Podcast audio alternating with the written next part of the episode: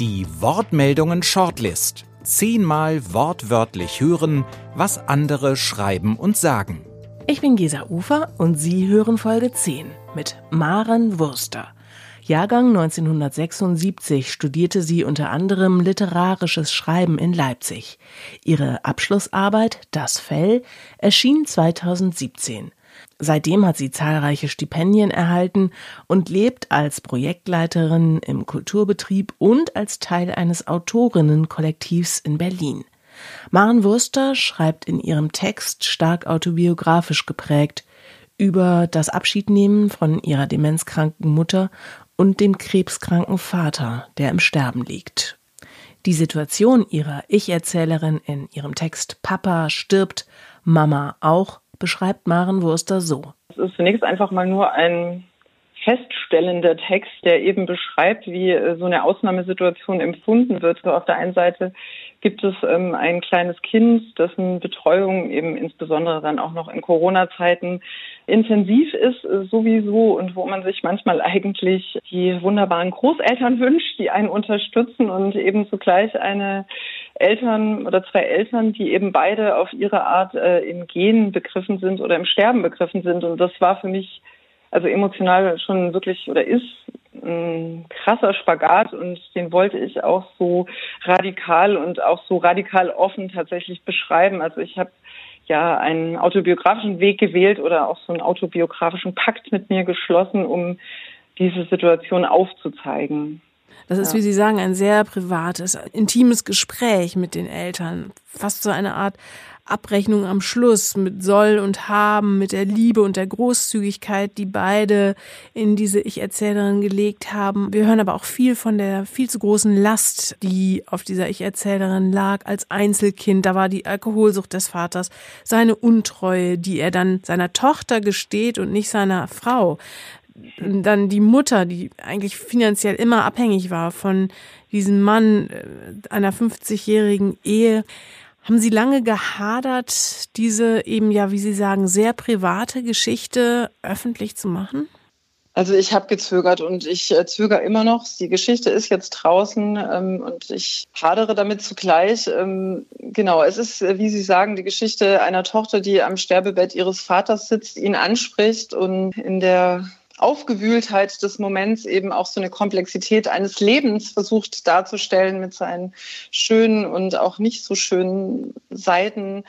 Für mich persönlich ist es auch ein versöhnlicher Text. Es ist auch eine Form von Trauerarbeit. Und ich habe gemerkt, ich habe ihn ja wirklich aus dem Impuls dieser Zeit geschrieben. Also er ist wirklich fast live geschrieben und ich musste ihn so schreiben in dieser radikalen Offenheit. Also ich musste ihn autobiografisch schreiben. Man hätte es ja auch verklausulieren können, aber das hätte für mich nicht funktioniert. Und ich habe aber eben trotzdem auch gemerkt, dass alles, was man schreibt und alles, was äh, literarisch wird, ein Eigenleben entwickelt und eine eigene Realität hat. Und manchmal denke ich, wenn ich mich heute jetzt hinsetzen würde, würde ich den Text ganz anders schreiben. Also das steht jetzt da so für sich und das ist ein Ausdruck dieses Moments und dieser Zeit, aber es ist nur ein Bild von ganz, ganz vielen, die man auch hätte wählen können. Und es ist nie ganz die Wahrheit. Es ist einfach nur ein Ausschnitt so. Und das wiederum beruhigt mich dann auch wieder und hat mir dann auch gesagt, das kann ich so zeigen, so, ja. Wir hören mal einen Auszug. Papa stirbt, Mama auch. Papa, hier ist Maren. Papa, hörst du mich? Du gibst einen unklaren Laut von dir, Lippen kaum geöffnet. Marile, könnte es sein, ja. Mit geschwächter Zunge doch. Mein Herz schlägt heftig. Ich brauche keinen Monitor dafür, ich spüre es auch so. Die Augäpfel unter deinen Lidern bewegen sich. Du versuchst, die Lider zu heben. Zu schwer. Viel zu schwer. Papa, hör gut zu. Du nickst. Was brauchst du von mir? Was willst du? Dein verkrusteter Mund öffnet sich, deine Zunge ist knallrot. Sterben, sagst du, leise, das aber ganz klar. Ich jubele, innerlich, das aber sehr laut. Hier oder woanders? Mist, das ist nicht präzise gefragt. Ja. Du sagst ja. Zu was denn jetzt? Hier? Du bist schon wieder in den Schlaf gesunken. Immerhin. Immerhin zappeln nicht wieder deine Beine und Arme. Immerhin willst du nicht wieder aus dem Bett mit der wenigen Kraft, die du noch hast. Immerhin löst sich nicht diese Klammer von deinem Zeigefinger. Immerhin reisen nicht wieder Kanülen aus deinem Körper. Immerhin schreit der Monitor nicht wieder nach Aufmerksamkeit. Immerhin kommt kein Arzt und bindet deine Handgelenke am Bett fest. Immerhin. Maren Wurster, wer oder was macht Sie gerade wütend?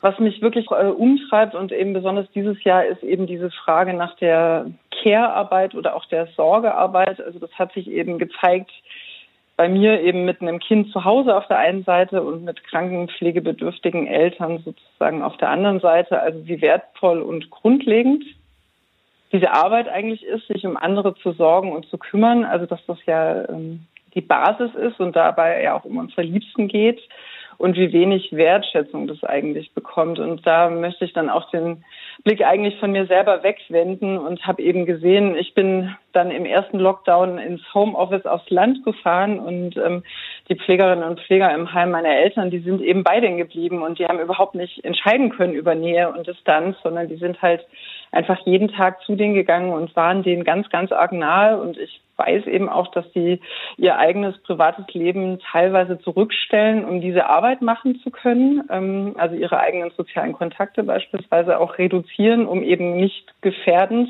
zu sein. Und da habe ich mich dann schon gefragt, also ähm, was für einen Wert geben wir eigentlich dieser Arbeit? Wie wertschätzen wir die und wie wird diese Arbeit eigentlich auch bezahlt? Und das ist tatsächlich was, was mich auch wütend macht, weil ich da sage, das ist zu wenig. Ja, was gibt Ihnen Mut? Mut gibt mir mein Vater, der eben trotz seiner schwersten Krankheit ähm, da am Schluss eine Gelassenheit und einen inneren Frieden gefunden hat, der mich umhaut und der mir Mut macht. Also dass wirklich unabhängig von den Umständen und unabhängig von Krankheit kann Schönheit und Frieden entstehen. Und ja, das gibt mir Mut. Maren Wurster und ihr Wortmeldung Text Papa stirbt, Mama auch. Alle zehn Shortlist-Texte können Sie nachlesen auf der Webseite wortmeldungen.org. Der Wortmeldungen Literaturpreis für kritische Kurztexte wird jährlich von der Crespo Foundation verliehen.